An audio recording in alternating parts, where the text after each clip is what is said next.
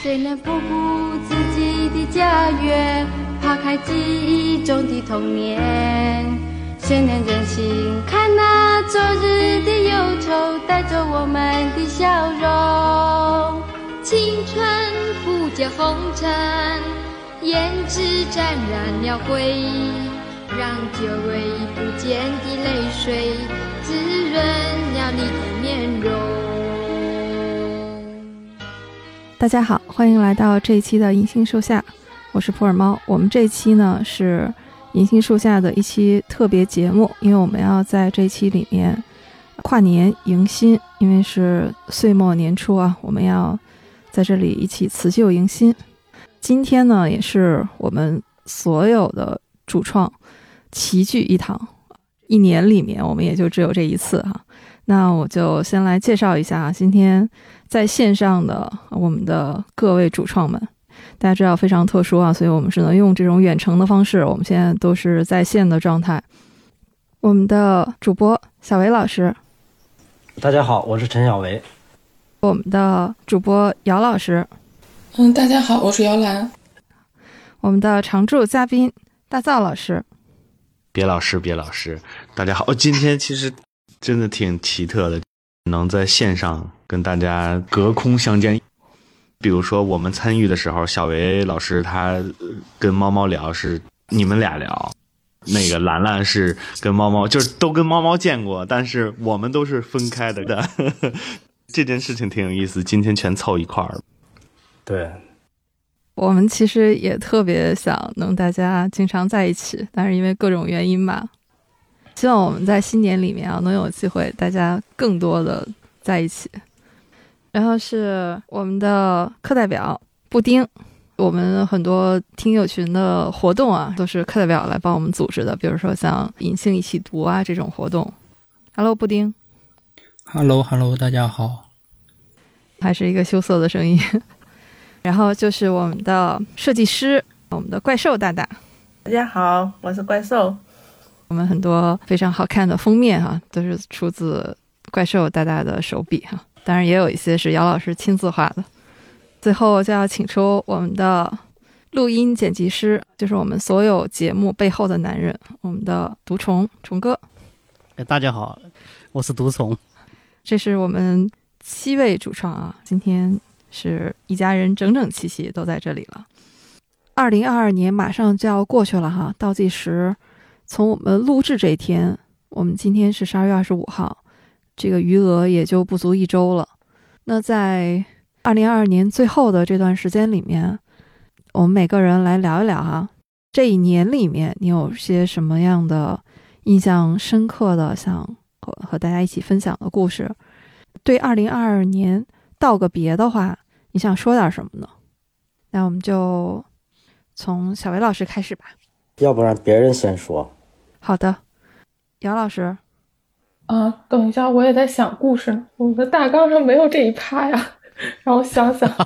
啊，有啊，我发过的。啊，没事儿，没事儿。呃，大造吧。来了来了。哎，其实挺有感慨的。我本来是特别不爱总结的一个人，觉得我们总是在重复自己。就比如说，我现在回想五年前的自己和。现在有什么特别大的不一样吗？可能也不会有，但是时间维度越拉越长的话，我们就会看到自己身上的变化。我觉得很有意思。是，我也在想，就比如说我们阅读，或者是我们观看看电影，或者是怎么样，到底是为什么？每一年我可能都会想这个问题。我觉得从今年的变化来看的话，我觉得就是一种相遇吧，也不用特别刻意的记在心里，或者是把它成为。装扮自己的东西，我觉得都没有必要。就是每个人都是普普通通的活着，就挺好的。此之外，就可以聊一聊，哎，我喜欢的东西，我看到的世界，每一个人的世界都是不一样的，这样的碰撞，我觉得就是今天聊天的感受和意义吧。我们是普通读者，也可以表达自己普通的生活。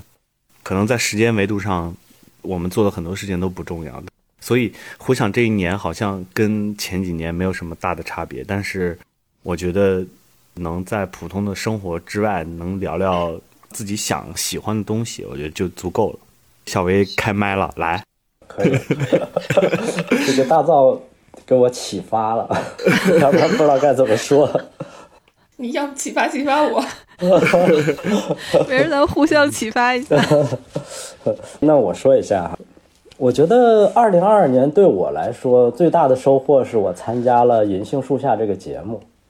啊，这难道不应该是我们最大的幸运吗？谢谢小薇老师。呃，这是我最大的收获。通过这个节目呢，也使自己把自己以前读过的一些很久以前读过的书又重新读了一遍，发现呢会有很多新的认识。其实这种感觉特别好，就是因为很多特别好的书，你在不同的年龄去读它，你会有不同的感受。可能我现在年龄稍微大了一点了，能看到的会更多，因为结合你自身的这个经历啊，你可能对世界的认识会更多。所以这个是虽然我们都希望永远年轻哈，但是呢，呃，年龄大有年龄大的好处，你的认知和你能体会得到的东西真的多了。另外一个收获，今年就是出了一本书嘛，那这也算是一个收获。像钻石一样闪耀。对，然后我对明年的期待呢，就是还是一句话，不要浪费时间，做一些事情，不要闲待着。因为前几天疫情的原因嘛，家里人也都阳性了，好像突然有那么几天觉得不想做事情，真的就想看看电视，或者说毫无意义的在网上乱转，就打发时间就好了。但是后来我又提醒自己不要这样，还是要努力去做一些事情。咱们人活着意义不就是在这些事情里边吗？我就说这些。今年也是特别感谢，从那本新书开始，像《钻石一样闪耀》，就一路开启了我们这一年啊，然后一起录制了很多节目，读遍中国，读遍世界，都有很多期。我也是希望明年继续吧。嗯，大家继续在一起。嗯，大造也是，呃，一直在聊和影视有关的一些作品，每次都能从大造这边呢感受很多专业的业内人士的这种角度，确实是和我们作为一个圈外人啊，就只是单纯的做一个观众的视角还是不一样的。刚才大嫂也说，我们这种相互之间的碰撞和启发是特别有意思的。对，所以姚老师。你刚才又受到了什么启发吗？可能受到一点吧。今天我在学插画嘛，嗯，算是把我的一个很重要的插画课上完了吧。虽然中间也有旷课，就是也有休息。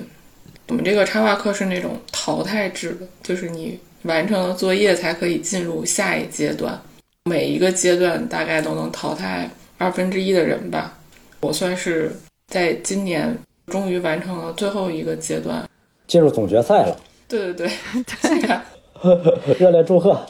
虽然新冠没有杀入决赛圈，但是插画课我杀入决赛圈了。就我学的这个插画和我教的油画，它其实区别还蛮大的。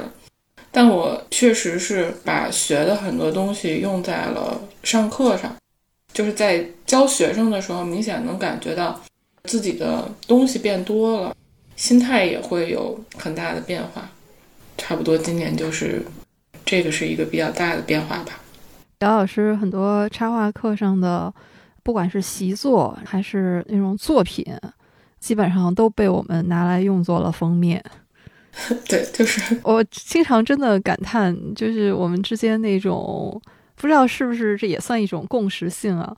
就是那天我们跟小叶老师说要聊卡佛。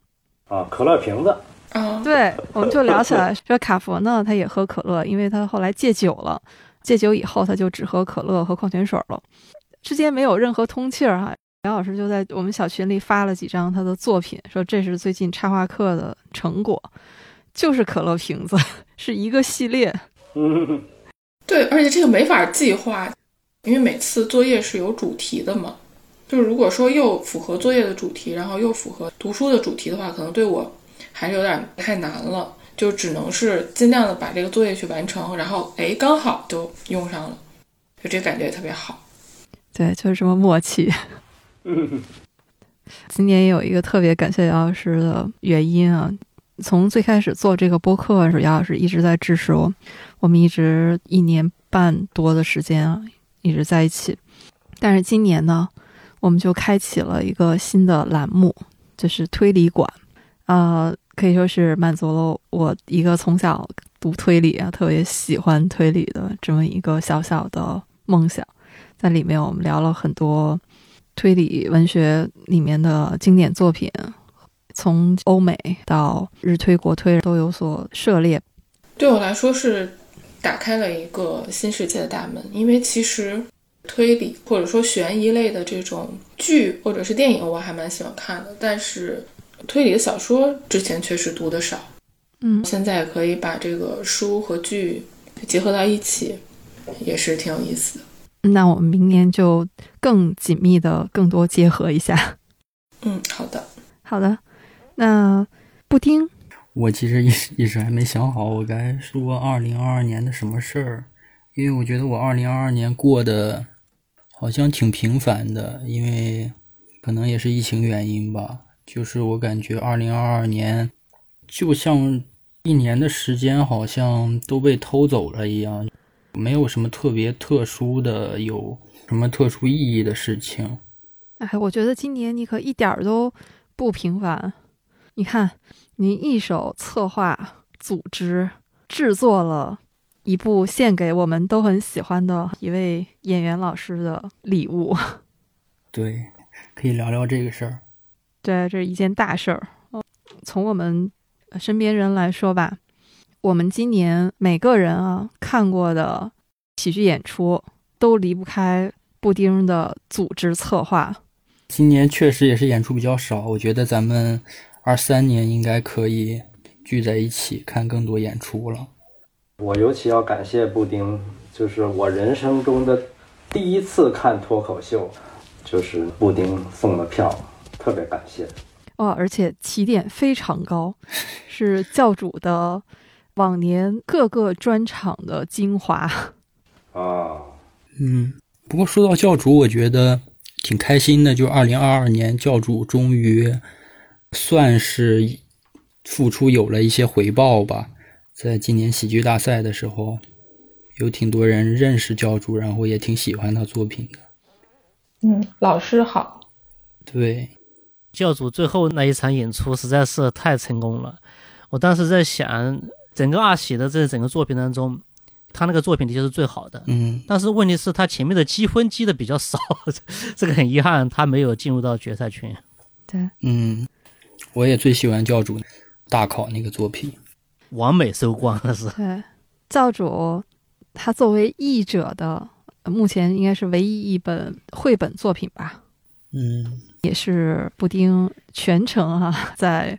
从幕后到台前去联系编辑老师，推动这一期我们能一起啊聊完之后节目上线，我觉得都是一个特别有意思的体验。嗯，就是你对一个演员也好，或者你认可的一个人，出于对他的喜欢，然后能把这份喜欢转化成一种大家互相成就的这么一次经历。我要不聊一下咱们刚才说那个。算专辑的事儿吧，就给咱们都特别喜欢的一个单口演员，本来是给威哥的一个生日礼物，就打算把他之前的一些音乐作品，还有他在播客里面的一些，做一个混剪什么之类的吧，凑在一起给他做一张专辑，等生日的时候送给他。威哥的生日是五月底。结果因为我一直拖延，就一直拖到了二零二二年十二月才完成这个事儿，就没办法，只能作为二零二三年的新年礼物送给他了。那我觉得这个特别感谢怪兽大大，因为他就那段时间特别快的就把威哥整个专辑封面啊，还有。光盘的封面什么的都画出来，后来修改也特别及时。但是是我特别拖延，结果就给整个项目都给拖延了半年多。不过最后效果还不错，做出来了，顺便做了帆布袋和那个徽章的周边，也只给几个好朋友发了一份，算做个小纪念品吧。可能这个是二零二二年我觉得做的还挺有意义的一个事儿。感谢布丁，帆布包特别好用，好看。不过现在还没找到机会送给威哥。我觉得你这个事情就正好应了，呃，教主翻译的那本书，懒一点也没关系吧？还真的是得赶紧送啊！再不送，今年结束了，那是明年的礼物。没关系，你也可以作为新年礼物送嘛。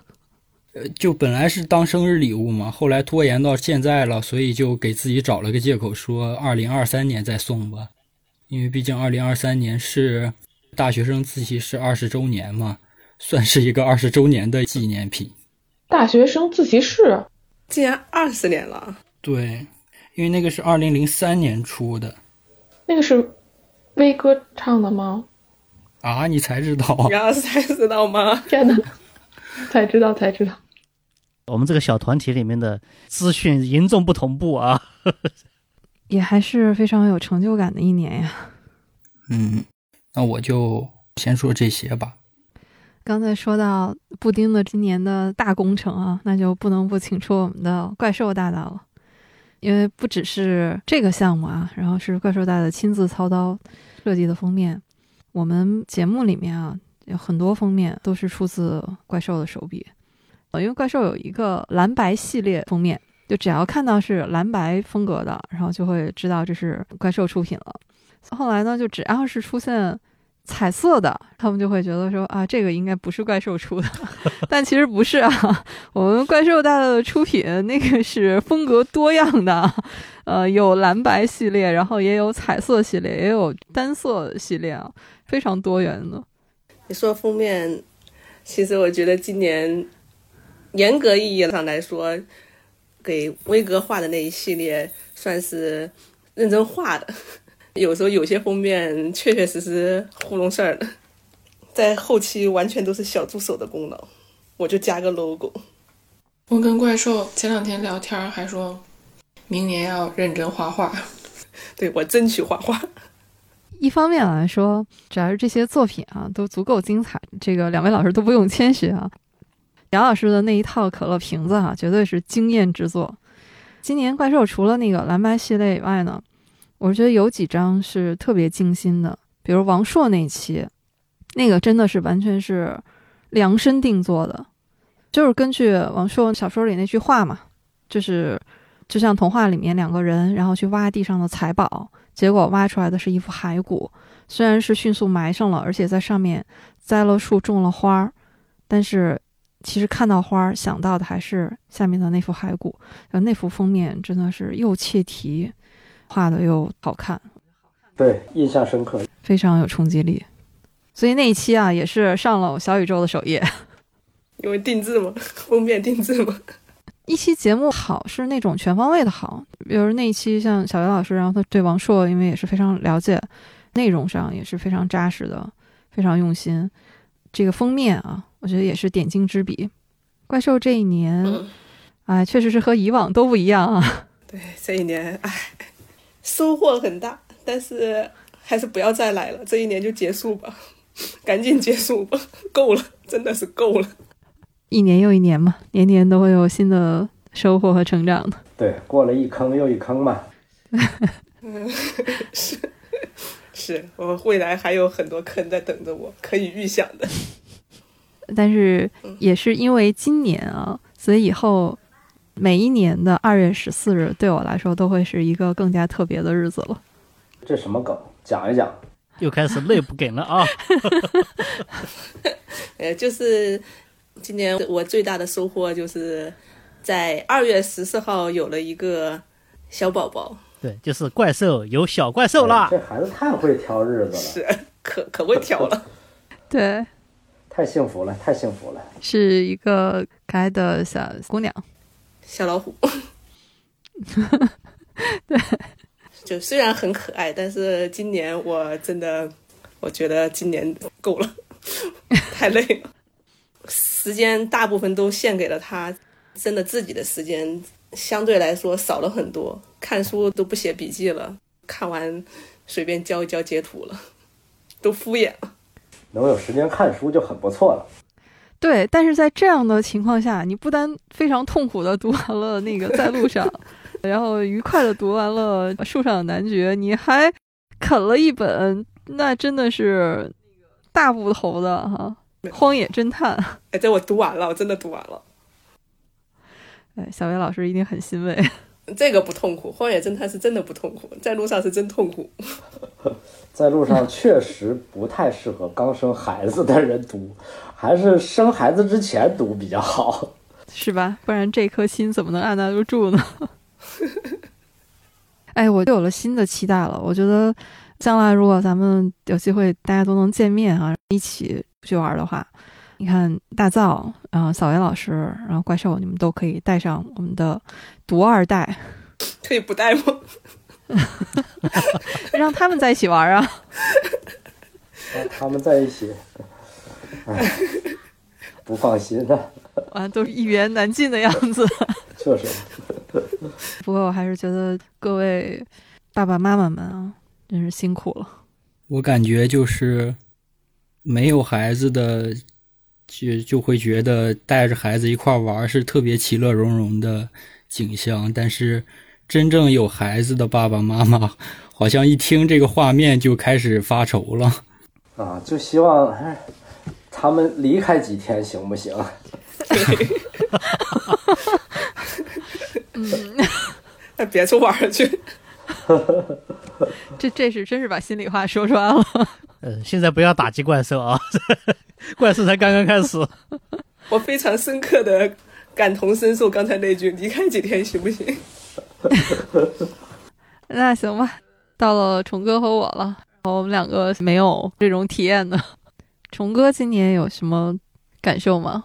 是不是你的时间都刻在了一个一个 节目里面，在 AU 上？说起 AU 的话，我现在那个 AI 的封面，我实在是受不了了。不是说 AU，你提 AI 干嘛？刚才怪兽和姚老师立了这个 flag 的话，我感觉特别兴奋。他说：“二零二三年开始要认真画画了。”那封面都是我几次我都说，我们能不能够直接放银杏树下的 logo 在上面就可以了。AI 的蜂蜜我实在是受不了了。说回来哈，说我们有什么感想？这一年我的感想最大的就是，我真的读了一些好书。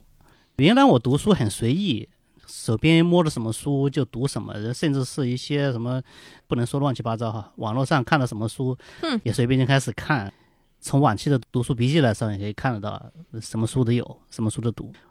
最开始二零二一年的时候没有这个感受的，因为二零二一年的播客说这些书吧，我都是还比较熟悉的，或者是说它与书相关，比如说书店啊，比如说老舍啊等等这些，这些都是在我的印象中，在我的意识里面都有的，都存在的，所以都好打发，有剪辑也不会造成什么困难。但是自从二零二二年开始，确切的说，主要就是小维老师自从开辟呃，主要是读遍世界这个专栏开始啊，然后我就不得不跟着这些书去读了。好多人，好多书，我真的是照他们要聊的时候，我才知道哦，这本书是这么的好，甚至是我原来就没听过这个人或者是这本书。因为要紧急，你必须要知道他们这些人，他们这些书，甚至是好多录音的时候，其实我都应该是要提前要看这本书，要看过。这因为录音好多。也需要一些把关吧，呃，不需要我精深的去读，去了解它的周边或者干什么的。猫猫说的，我们都是普通读者嘛，读完这本书来说的时候，口瓢这个东西是避免不了的。可能有时候男主角的名字，呃，本来是说，比如毒虫，来说成虫毒了。你瞧你举的这例子，很难读错是吧？如果录音之前你不先了解，你到后期再去修补的时候很困难。所以最好是在录音之前就读，紧急的话更更不用说了，包括一些资料的准确性啊，包括一些故事的连贯性啊等等等这些东西。他说的到底是故事的一些枝节，还是它的主要的？剪辑为什么说我剪的这么慢？剪一个片子至少得三天，呃，有的人说剪个播客三个小时就搞定了，我反正我的速度基本上是在每一个小时能剪原材料的十分钟，不是剪出十分钟来，而是剪十分钟。比如说聊两个小时的一个播客，一般来说，减掉三分之一，基本上来说，一个小时二十分之类的。我算这个时间的话，是要按照它原材料来说的。原材料十分钟的材料，我都要减一个小时。很多资料，如果是稍微有一点怀疑的，我就要去求证，到处去查去。有时候查一天查不到一个资料，我都要疯了。有时候就直接只要在问，哎，猫猫，你这个东西是从哪来的呀？这是这样说的吗？等等的这些东西。所以至少它的核心聊的一些书的内容，我必须要去了解，要不然的话，剪辑工作真的是没法做。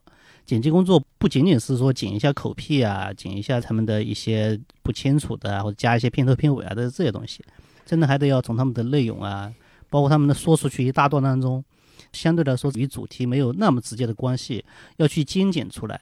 比如说这里可能就是要两三句话，他那一句话当中，可能是在他一分钟之内的过程当中，从各个片段里面摘出来的几个字，然后把它组成一句话。这个必须要对原著有一定的了解。他介绍到这个作者的时候，对作者要有一定的了解，这个的确是让我多读了一些很好的书。总结下来，虫哥这一年就是借剪辑植物之便，然后偷偷读书。这个总结的好到位呀！我正想说难以置信的认真。对，崇哥他这种就是理工男的通病，没办法。对我刚想说这种理工男的。这个执着啊，用在了这个剪辑上面。从我手里面出去的这作品，必须要是首先我自己的要认可的这些东西。如果是我自己都不认可的话，你让我说这个像那一个成熟的作品了，我真的过不去。崇哥，刚才除了说每期剪的时候这种确实是非常认真严谨的态度啊，其实虫哥你也要相信我们。录之前啊，前期我们也还是做了很多功课的。当然，虫哥会一边剪辑，然后一边也对书啊或者里面的内容啊，自己也产生了兴趣。对，也是一个学习的过程嘛。就是因为你们讲的的确是有的讲的太好了，有的时候一边听他们的录音一边剪着一边笑，还有一些就是真的是你们可能说是王婆卖瓜哈，就是 的确是讲的比较好，打动我了，我对这一块感兴趣了。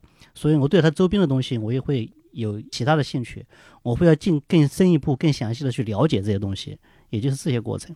哎呦，我忽然觉得，红哥，你确实应该以后，要不你来剪一版剪辑点评版。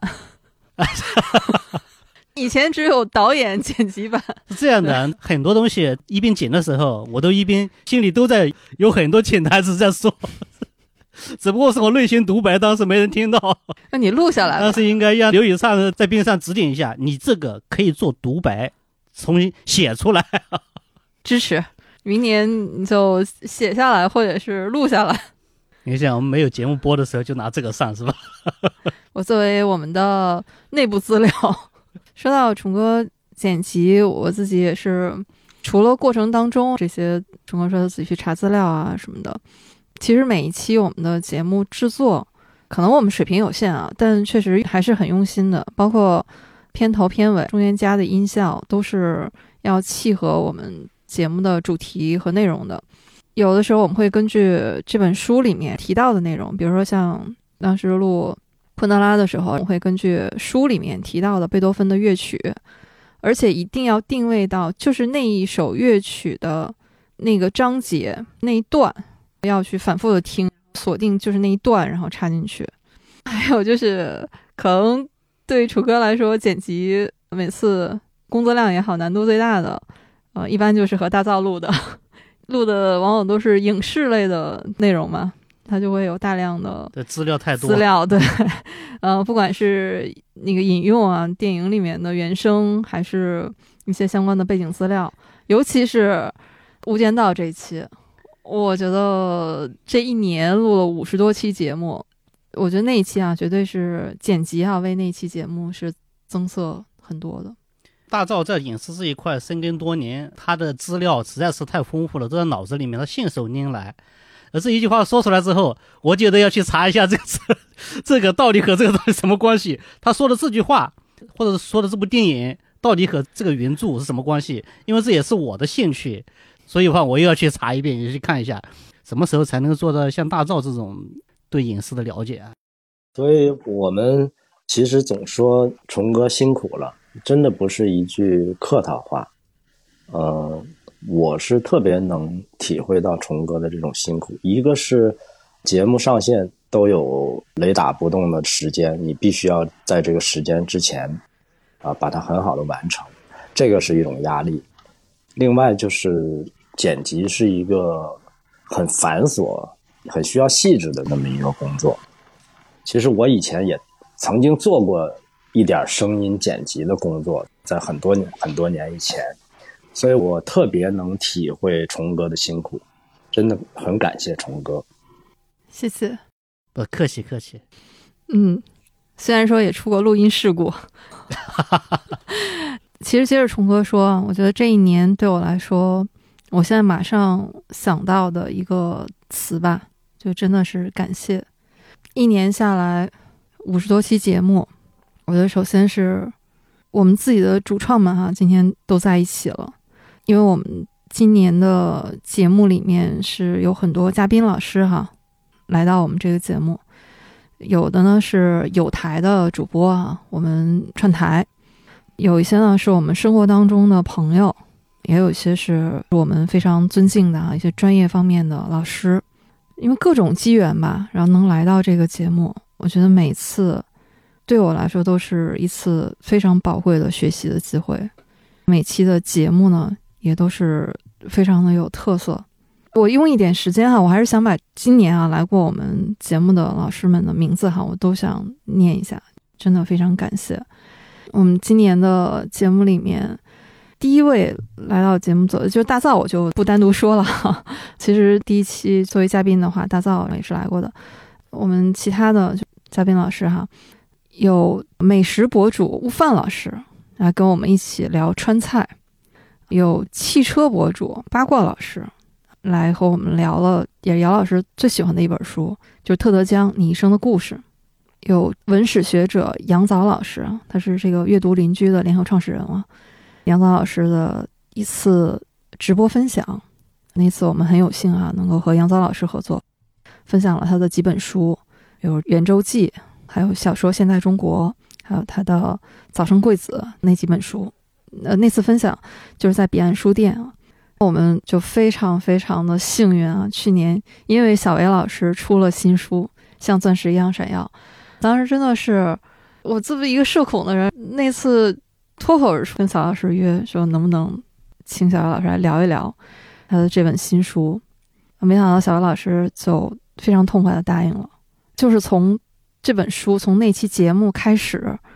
真的是没有想到，今年能有这一年里面，小薇老师不断的输出，来和我们一起录各种文学类的节目，这个缘分让我觉得特别神奇。缘分天注定。对，我们还有夏夏哈，一个姐妹和我跟杨老师一起，我们三个女生组了一个闺蜜局，聊村上春树的《挪威的森林》，然后我们和围炉白话的主播博博。啊，也是我们非常非常喜爱的一位非常优秀的单口喜剧演员。我们一起聊了一本科幻小说，叫《华氏四五幺》。还有我们的王申老师啊，这个其实是从小薇老师的书里面走出来的人。小薇老师写过一本《书贩笑忘录》，王申老师是书里面其中的一位，然后来和我们聊他这些年怎么样从一个程序员变成了一位旧书界的大佬。那王山老师也是给了我们这个节目很多的支持啊，这也是因为小袁老师的这个缘分啊。那我们今年有一些藏书界的专家来到我们的节目，那这一位那当然就是重中之重了，就是藏书状元谢其章老师来跟我们分享他的新书，有书窗风景啊等等。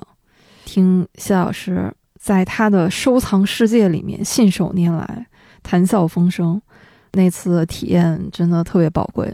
在小白老师的书房里面啊，整整一个下午。然后我们和有台的主播们吧，有一系列的串台哈，比如说像菠萝油子的主播逼哥，我们聊了一期柯南。我们还有和在播客上面给我们特别多支持的花花，他在上海啊那段静默时期之后吧，聊他在那段时间读的书啊，他居然在那样的一段特殊时期里面读了福克纳的《喧哗与骚动》啊这种意识流的巨著。他会是特别佩服，还有和上海的主播哈 w i f i Jazz 的主播米周老师和他聊了海上钢琴师，从电影里面去体会爵士的美感。还有今年呢，我们也是机缘巧合，和一些我们特别喜欢的哈，可以说我从小都只能在书的封面上见到的这种出版社的名字，和这些出版社老师，然后有了一些合作。比如今年我们请到了上海译文出版社的杨老师哈，杨思月老师，他是特精本《香水儿》这本书的责任编辑。我们和杨老师一起聊了这本，这这感觉也很奇妙，就是从编辑的视角，然后从我们读者的视角，然后一起来聊了这本《香水儿》。还有我们之前和布丁哈，然后还有我们共同的好朋友，也是单口喜剧的一位资深爱好者，那高小墩儿。我们一起聊了教主翻译的这本绘本，这样懒一点也没关系吧？还有我们和这个野生宝库哈一位音乐博主阿野，居然我们在一起聊的是《神探狄仁杰》，也是非常神奇。然后我们和财经主播野人和细菌佛老师竟然聊的是一部电视剧《天才基本法》，这个也是姚老师很喜欢的一部。呃，我们和另外一位文学主播星光老师聊了他非常热爱的舞台剧。就就这种跨界，我觉得就是特别奇妙。每个人的兴趣也都是多元的。我们可能平时在他们的节目里面，更多听到的是他们专业的一方面。但是当我们就放飞开聊的时候，就发现啊，还是有很多很多大家互相吸引和契合的点。还有一次非常难忘的体验啊，就是我跟小姚老师去到福生唱片，一家开了二十年的唱片店，我们在一起和福生唱片的创始人。王周辉跟王哥一起聊，听他来讲这福生唱片二十年的故事。啊，我们也和安全出口的几位老师哈，宇哥、呃，莉莉安，我们一起来聊了日本推理。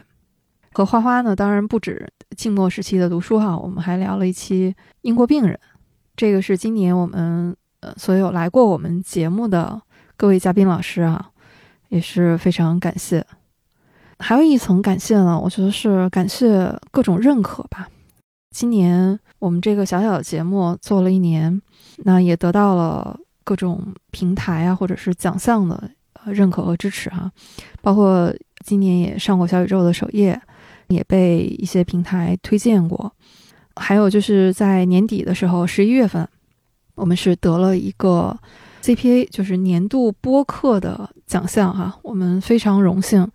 能和很多真的是我觉得我仰慕已久的播客们一起获得了一份认可，一份奖项，这个也是非常感谢吧。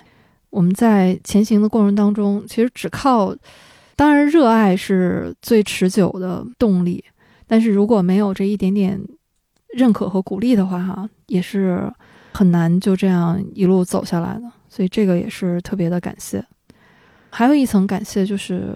收获到了各种温暖，就来自于我们的听友朋友们，不管是在评论区还是在听友群里面，大家真的已经不只是在聊播客，聊我们喜欢的文学作品，我们也在分享彼此的生活点点滴滴，甚至就是刚才我们说的，我们得的年度播客的奖项，然后因为他是在上海颁奖，我们。当时都去不了啊，还是我们听友群里的两位上海的听友，果果和小韩，他们替我们去了现场，然后还帮我们在现场拍了很多照片、录音，当时在群里面给我们做实况的转播，呃，还替我们上台去把奖领了回来，啊，还把那个奖杯后来给我们寄回来，就是我觉得这种呃信任啊，这种互相的支持，这个是让我觉得。已经不仅仅是感动了，是非常非常宝贵的一种生命体验吧。我觉得这一年大家还都在一起，我觉得这是做这个播客这一年带给我的每一点一滴，每天都觉得是在一种被爱护和支持的这样的一个氛围里面的。这一年，银杏树下这个播客带给我最多的东西，就是特别感谢。啊，展望二零二三。好，对，接下来这一趴我们展望一下哈，我们的二零二三。其实刚才大家也都提到了很多哈，明年我们想读的书，然后明年我们想一起哈有一些计划。因为之前大家聊的时候啊，我们也做了一个小小的计划，就是明年我们的选题，也想在这儿和大家一起啊。当然，这个目前也就是抛个砖啊，呃，这个计划肯定还是会有调整的。但是我们现在想到的已经是有一些思路吧。明年我们现在主要的几个板块还都是会继续。读遍世界，读遍中国，推理馆，还有我们的影视人这系列都还会，呃，继续开展。那还有一些是特别节目啊，会有一些特别的策划。读遍世界这块呢，一个是还没有去过的地方，要继续去把这个脚步要走到。比如说，我们会有土耳其帕慕克的作品，这个呃录是已经录完了，但是看看。播出的时间可能会在这之后，还有奥地利会聊一聊茨威格的作品，比如《昨日世界》。说到这个读遍世界呢，我觉得有一个地方我们是必须要聊的啊，就是因为前段时间世界杯，小维老师是真球迷啊，我是一个这个虽然不看球，但是也一定要凑热闹的，所以当时我们就打了一个赌，就说决赛因为是在阿根廷和法国之间，如果阿根廷赢了，那我们就聊阿根廷。啊，如果是法国赢了，我们就聊一部法国的作品。所以呢，最后结果大家也都知道了哈，最后是阿根廷，然后捧起了大力神杯。所以呢，明年我们呃也一定要聊一聊阿根廷的作家和作品哈。这个阿根廷绕不过去的一位，肯定就是博尔赫斯了。就小学老师最近也在重读了很多博尔赫斯的作品啊。嗯，博尔赫斯太值得聊了。哎，其实博尔赫斯的缘分很绵长。之前我们就读过他的诗集，是作为读书群的共读，是怪兽啊推荐的，就是另一个同一个，因为里面有博尔赫斯的那首诗嘛，关于那枚铜币的。那那个又是陈春成的《夜晚潜水艇》这篇的引子。对博尔赫斯对中国的文学，尤其是八十年代之后的文学影响实在是太大了。明年如果聊博尔赫斯的话，哈，也非常期待看看怪兽啊，是不是也能和我们一起？我争取。啊，其实阿根廷不止博尔赫斯哈，还有一位小维老师特别喜欢的作家，就是普伊格，他的代表作《蜘蛛女之吻》。我觉得阿根廷这个地方呢，谁让人家得了冠军呢？是吧？我们是不是也应该额外的给些优待？网开一面是吧？对，可以。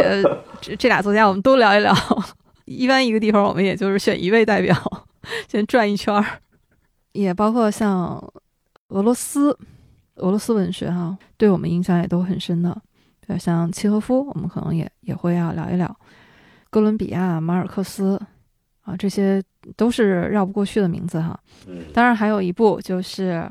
啊，让怪兽特别痛苦的，呃，凯鲁亚克的，在路上，到时候请怪兽来聊一聊哈，展开聊一聊他的痛点。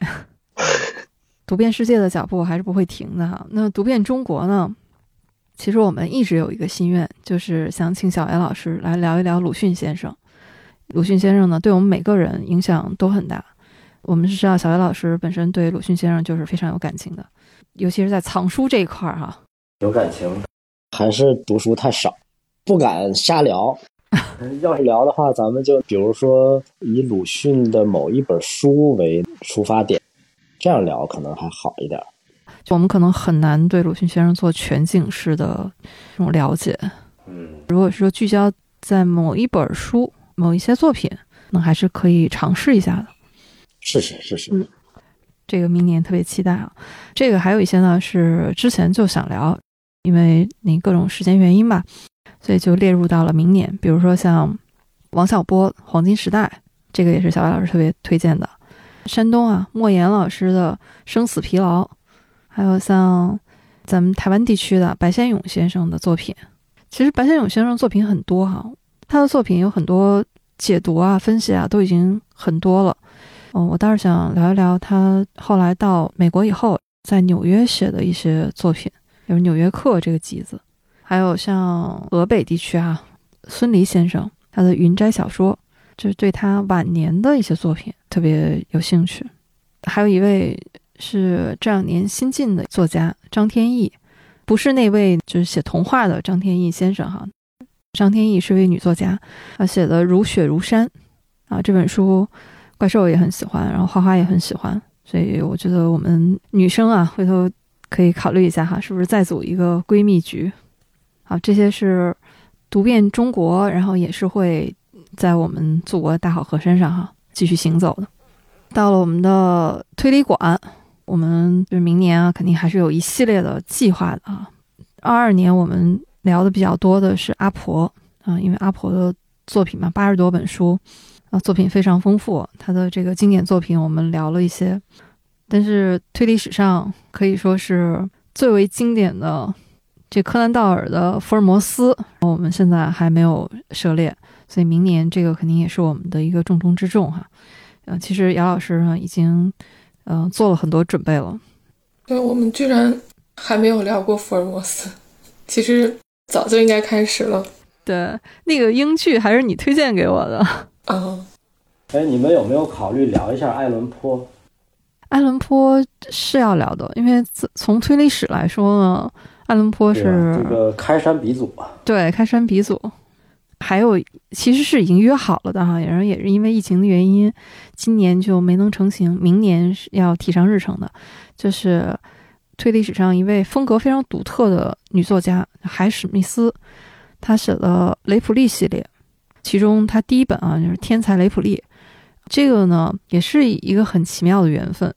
这本书的译者赵婷老师，机缘巧合啊，也是因为小维老师那本新书。认识了这位赵婷老师，竟然发现这本书的译者就是他。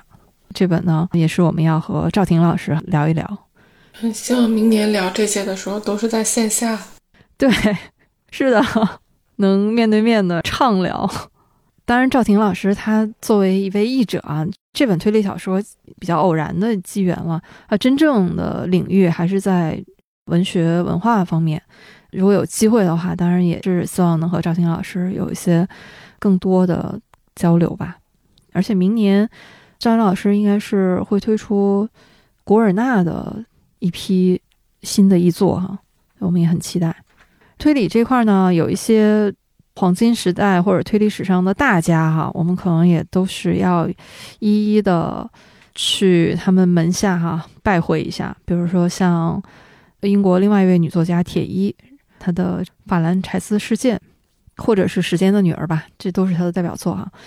还有这个《密室之王》卡尔，他的一些经典作品，《硬汉派的钱德勒》，他《漫长的告别》，人也是非常喜欢的一本书。那我们的国产推理呢？今年我们主要聊的都是一些当下的哈比较优秀的青年作家的作品。但我们追根溯源的话，程小青先生。也是我们国推历史上的一座高山啊，他的《霍桑探案》系列，这个也是我们要去了解一下的。那还有日本推理的话，我们可能也要了解一下社会派的鼻祖，就是松本清张，尤其是他的一些短篇小说，这也是在我们明年的计划里面的哈。间谍小说的代表勒卡雷，他的一系列作品，可能也是。我们既可以聊他的书，然后也可以聊一些他的电影，因为他的很多电影啊也都是屡获殊荣的。这个是明年推理馆的一些想法和思路。那影视人这边呢，刚才我们已经说过了哈，王家卫 这个肯定是要提上日程了，所以到时候大造、小维老师哈都邀请你们一起。我们喜欢的一些导演吧，他们的作品呢。我们可能还没来得及做一些更细致的梳理，哦，我想到的像杨德昌导演，啊，徐克导演，我们都很喜欢的周星驰，他不管是作为导演还是演员，所以这些可能也是明年希望哈有机会能大家一起聊一聊。还有明年有一个比较特殊的机缘，就是《霸王别姬》这部电影，到明年就是整整三十年，所以明年。《霸王别姬》三十周年，看看我们是不是能一起聊一聊这部影视经典。那我明年争取掺和一次聊电影。太好了，嗯，太好了。哎，我能先跟姚老师约一下，咱们能先把《琅琊榜》聊一聊吗？啊，好呀好呀，我也喜欢。对，那个我已经等不到了，对我已经按捺不住了。好，明年我们还有一些特别策划的节目吧，比如说像心理学啊这方面，我们也想请姚老师能够多分享，相对来说通俗易懂、比较有趣的作品，比如说像。也许你该找个人聊聊这本书呢。其实，在二一年就已经是非常热门的一本书了，对，非常火。但是我们一直还没有聊，是因为像这样热门的作品呢，我们往往要再看一看哈，它是不是经得起时间的检验。但现在来看，它还是有它的可取之处的啊。所以我们争取新年里面能聊一聊，也包括一些其他的书哈。我觉得这个就看姚老师推荐了，还有。我们去年做了银杏一起读的第一季，就是听友群的朋友们啊，他们这个写的读书笔记，有文字的、音频的都有哈。然后我们觉得这个就这种方式啊非常好。那明年呢，我们希望是能够启动它的第二季。之前听友们自发的一些共读的活动啊，比如说像《荒野侦探》的共读，还有年末的一些书单和影单的分享，都很值得期待。所以希望明年呢有一些这种我们和听友一起来共创的节目吧。那这个也是一个策划啊，还有一个小小的企划就是书店系列。为什么会有这个想法呢？就是我们都和一些书店呢有着一些缘分，比如像姚老师，呃，第一站肯定得是彼岸书店了，因为姚老师就在彼岸书店里面教画。这个书店呢。也是一个非常有特色的书店。其实今年就已经在和老板在约哈，说希望能一起来聊一聊。那看明年我们是不是有机会，不只是聊书了，能听一听他们眼中的书店，书店里面的人，然后也包括他们和书店的故事吧。这个是明年的一个期待。对，我觉得彼岸真的是一个有很多故事的地方。我也想听老板讲故事。哎，我还想看他那棵树最后到底是找了一棵什么样的树，然后怎么把树上的男爵这本书挂上去。嗯，对，赵老板特别喜欢做这种装置艺术，呃，书店里现在也有很多。我很期待树上的树上的男爵。彼岸书店的这个装置还真的是很有意思。我记得那个书店里面啊有一个笼子，然后里面就放着一本《金翅雀》。我觉得这位作者应该是小薇老师很喜欢的一位，对他小说还挺好看的。对，我记得小薇老师说他是一种知识分子的小说，写那个大学生都特有知识、高智商，净学希腊文什么的。明年希望能更多的走进书店吧，希望是真正物理意义上的走进书店，希望是能有机会啊听到更多书店和书店人的故事吧。这个是我们明年的一些选题的思路，当然也都是会有微调的哈。这里面和大家也是预先的哈做一个汇报吧。我们这期哈辞旧迎新嘛，刚才我们说了很多对过去一年的回顾，那我们就用一点时间啊，每个人说一说我们新年的一个愿望吧，想对二零二三年说一点什么？那我来说吧。好的，那姚老师就是。明年的小愿望，把我自己聊梦的那个小播客，争取能聊到二十期吧。就虽然我做了三期之后就停了好久，但是相信我，我还会继续更新的。相信你，因为你也会一直在不停的做新的梦的。对，关键是还有很多存货还没有聊。嗯，期待更多啊，姚老师的梦境。小维老师。啊，我是今年是多少年来第一次没出过北京。明年最大的愿望就是能到处去浪，到处去吃吃喝喝，这是明年最大的愿望。比如说要聊茶馆的时候，一定要到四川去聊。嗯，希望大家明年也都是能出去旅游，能够嗯多吃好东西。把失去的一年给补回来。哎，我觉得这是大家共同的心声。对，希望我们真的明年，我们不只是读遍中国和读遍世界啊，真的是能脚踏上那个我们聊的地方，就实景录制，走遍中国，走遍世界。对，要行动，要行动。大嫂这边，那其实，在路上的那些声音记录下来，可能也让让节目更丰富一点吧，挺好的。我的愿望就是新年快乐，大家新年快乐。以前总觉得怎么讲，这是这个元旦就不符合我的神话系统。现在会觉得哦，一年又过去了，就祝大家新年快乐。新的一年真的要快乐，就快乐其实挺重要的一件事情。从不同的作品啊，从或者是自己的生活的状态，甚至是楼下的树啊，就是它变换的样子，都能感受到，都能很开心的去活着，就挺好的。嗯，依然是赤子之心。好的，那布丁新年有什么愿望呢？我和小维老师的新年愿望还挺像的，就是也是希望二零二三年能自由的在线下和朋友们一块儿多聚一聚，多看一些线下的演出，不像二零二二年一样很多遗憾，很多演出买了票又多次取消，也希望能出北京走一走吧，能和全国各地的朋友见见面，这个。应该算我新年愿望。你首先得希望他们的演出能够正常进行。那我觉得明年应该都可以了。对，抱有最美好的期待吧。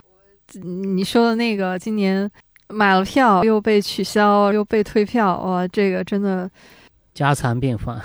对，就是我特别喜欢的沈阳的史岩老师的演出就是这样的。我应该至少被退过三次还是四次了。对，大家都是这样。希望二零二三能见到石岩老师。对，希望今年吧能看到石岩老师的专场。嗯，好的。那怪兽呢？我二零二三年最大的心愿就是可以咖啡自由，一天我可以想喝多少杯喝多少杯，这是我最大的心愿了。哎呀，这这个听起来怎怎么对，好朴素的一个愿望。对，朴实无华，但非常。就算自由了，你也得克制。一天不是说一般就是一杯的量吗？至少能让我喝个一杯也行的，喝一杯美式也行的。我这已经好久不知道一杯是什么样的滋味了。嗯，我们线下见面一起喝。哎，好好好好好，最好早 C 晚 A 过上一天。嗯，应该可以了。哎，从这又是感慨，母亲真的是很伟大。好，我们期待啊，明年。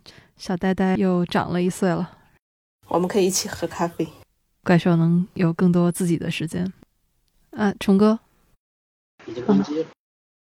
哦，虫哥的愿望是电池那个容量可以再大一点。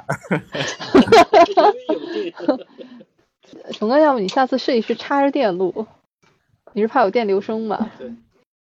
能不能把电动车的电池装在你的录音设备上？那录音设备会跑起来吗？来三辆电动车来一串联，不行，室内不能给电动车充电的。好了，到我了哈。你确定摁了录音键哈？就是我希望二零二三年，哎，和大家的愿望其实也差不多，可以出去浪。主要是跟着小维老师，先把那两个立的这个 flag 给实现了。山西啊，啊，这土耳土耳其那集播了吗？土耳其不是之后播吗？哦，对对，我我正在剪呢，这 土耳其。对，到土耳其坐热气球去。啊，对对对，鸽子谷里面那个热气球是挺好玩的。嗯，你看今天聊的这个都和我们明年要实现的愿望有关系。热气球、茶馆。我去年的时候的新年愿望，关于这个播客的吧。就是希望能一直做下去，反正这一年吧，也是经历了一些或大或小的，可能说出来不值一提啊。但其实对我们这个小小播客来说，呃，还是一道一道的沟沟坎坎吧。但也都大家一起过来了。比如说像今年五六月份突然就不能见面，全部改成线上的录制。反正那段时间，大家也是经历了各种调试啊，声音啊，也是嗯有一些不尽如人意的地方吧，但是也都过来了。加上年底，这又是一段时间，哎，包括中间有些各种情况吧，当时虫哥就说不能停更，因为你停更只有一次和无数次。虫哥是在点我吗？你那个不是没要求定时更，那就是不定更的，那是另外一回事。但真的这一年过来，我真的是觉得能不停更，其实是一件挺不容易的事情。我觉得在这里面值得给我们每个参与其中的哈，我们自己能鼓个掌、点个赞，真的很不容易。新的一年。这个愿望还是会一直许下去啊，就是希望这个博客能一直做下去。这个也是对我对大家比较重要的一件事儿。我个人来说呢，就是希望一个是喜欢的一切能继续在一起，不管是家人还是朋友。有一个心愿就是希望能让自己的心更加平静，不管经历过什么，或者是可能会有什么未知的发生。都希望能够用一种更加从容的心态去面对它吧。虽然说当事情来的时候可能很难啊，且不说是什么人生当中的大事儿啊，就是最近这段时间，呃，大家也都说感觉听播客少了，可能也跟这个疫情也是有非常大的关系啊。因为只要一居家，大家就发现居家等于没有下班，等于没有摸鱼时间。所以听播客的时间也少了，遇到事情的时候，心里面都会有起起伏伏的波澜。当然，它也是一种生命的体验啊，不是说让自己心如死水，而是说希望事情来的时候，心里面更多几分定力吧。这个是对自己的一个期许。当然，其他的就是希望能跟大家早见面，多见面。在北京的朋友是希望能多见面，我们那些外地的五湖四海的朋友希望能够早一点见面，因为我觉得，不管是做播客还是过自己的生活，很重要的一个意义就是和喜欢的一切在一起，这就是我二零二三年最想说的。我特别想呱唧呱唧，来来一起鼓掌，来。也希望喜欢我们播客的朋友们哈，能够继续支持我们哈，我们继续在声音里面能够一直陪伴下去。那这个就是我们辞旧迎新啊，跨年的节目。但其实还有一趴我们今天没有来得及，我们下一次吧。就是本来我们是有一个几个人一起共读一本书的啊，这个我们留到下一次。一本非常有意思的书。是的，嗯，至于是什么书呢？我们这里一定要卖个关子。大家可以看我的读书笔记啊！啊，对，仇哥伟读书笔记就是剧透那个 透题王。是的，感谢大家在这个辞旧迎新的日子里面还能继续在一起哈，听我们的节目。那我们对二零二二年珍重的道一声告别。不管怎么样，二零二二都给我们留下了很多难以磨灭的记忆。我们怀着美好的期待啊，来迎接我们的二零二三年。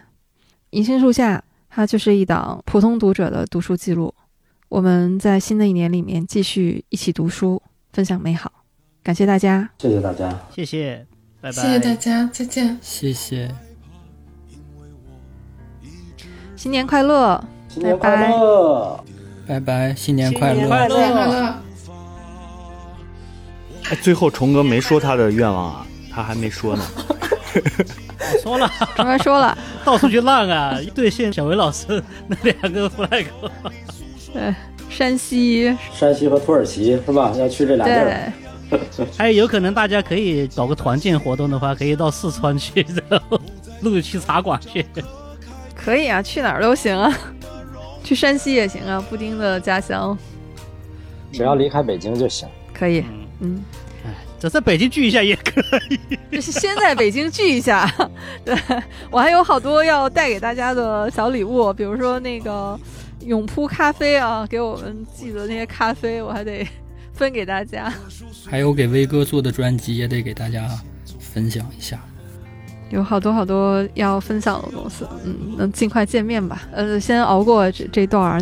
其实今天听声音的话，也能感受到我们的主播有很多都是还处在不舒服的这个恢复期哈。希望大家能尽快恢复健康，明年又是一条好猫。好的，我觉得大家都辛苦了，这录音就录到这儿了哈。